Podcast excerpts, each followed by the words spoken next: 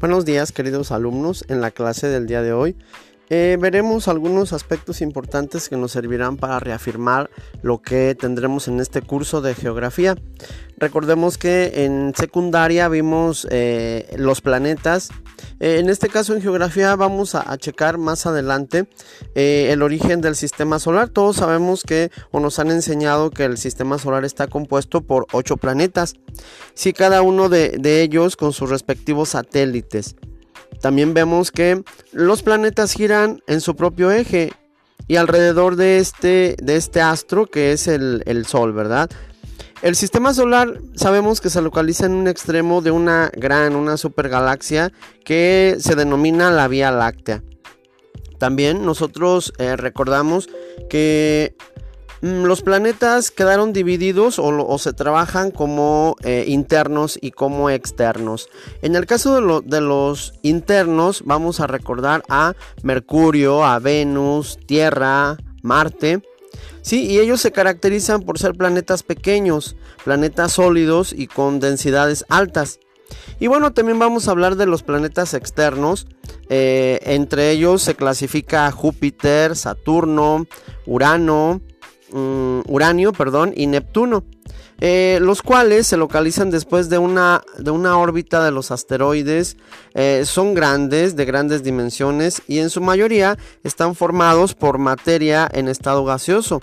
Eh, por ello o por esta razón tienen escasa densidad. Sí, vamos a recordar también que el Sol tiene... El Sol tiene una ciertas capas o tiene una estructura eh, muy muy identificables sí y bueno algunas de ellas o vamos a checar algunas características de manera muy muy general recordándoles que esto lo vamos a checar un poquito más adelante ya en nuestro curso.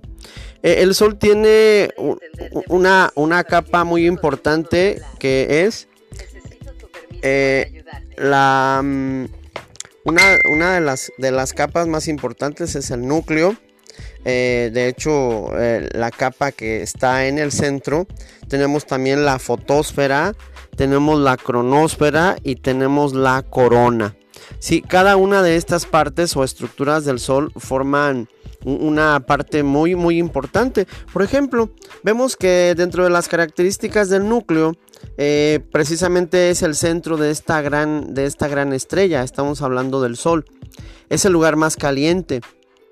Y el color que se produce en esta capa pues se debe a una fusión de núcleos atómicos de hidrógeno. ¿sí? Eh, alguna de, bueno, otra de las capas sería, por ejemplo, la corona. La corona es lo que nosotros vemos como los, el resplandor, los resplandores que le salen al sol. Y bueno, podemos mencionar que, es la zona o es la capa más externa del sol. Se extiende por más de un millón de kilómetros. Eh, también puede observarse durante los eclipses totales del sol, eh, cuando la luna cubre el disco solar. Bueno, entonces este, en, geografía vamos a estar viendo este tipo de, material. Este, esto nada más es como un poquito recordatorio o introductorio. Recordemos que ya algunos de estos temas los vimos en, parte de secundaria y ahorita los estamos reafirmando. Eh, vemos como la luna, para, para, nosotros hay muchos mitos o hay muchas historias que nos han enseñado. Eh, algunos nos han dicho, por ejemplo, que observemos la luna en una noche donde hay una luna eh, llena y pues vemos algunas figuritas. está mucho lo de que la luna tiene un conejo, que dentro de la luna hay algo. Bueno, eh, ¿qué es la luna? Bueno, vamos a descubrir o a recordar que la luna es el único satélite natural de la Tierra. ¿Sí? La luna es un astro o un cuerpo celeste eh, opaco y sólido que refleja la luz del sol. ¿sí? Eh, nosotros encontramos que, bueno, la, luna, em, que cuando la luna no se logra ver, cuando no, no está iluminando por el sol, se le llama luna nueva o novilunio. ¿sí? Otra de las etapas eh, es el cuarto creciente. Mm, es cuando empieza a iluminar o cuando se ilumina la mitad de ella.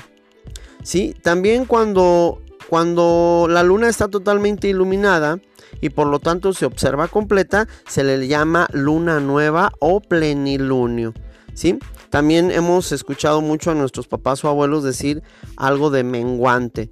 Bueno, esto se refiere cuando empieza a oscurecerse nuevamente, se dice que está en un en cuarto menguante. Son aspectos importantes de, de, este caso de la luna. También hemos oído hablar de los eclipses. Podemos decir que hay un eclipse solar y eclipse lunar. ¿Cuándo es o qué característica tiene cada uno de ellos? El, el eclipse solar se presenta cuando la luna se interpone entre la Tierra y el Sol y por ello o se oculta parcial o totalmente el disco solar. Mm, los astros eh, en este caso eh, aprovechan estos eclipses para observar o se observa la corona del sol solamente. ¿sí?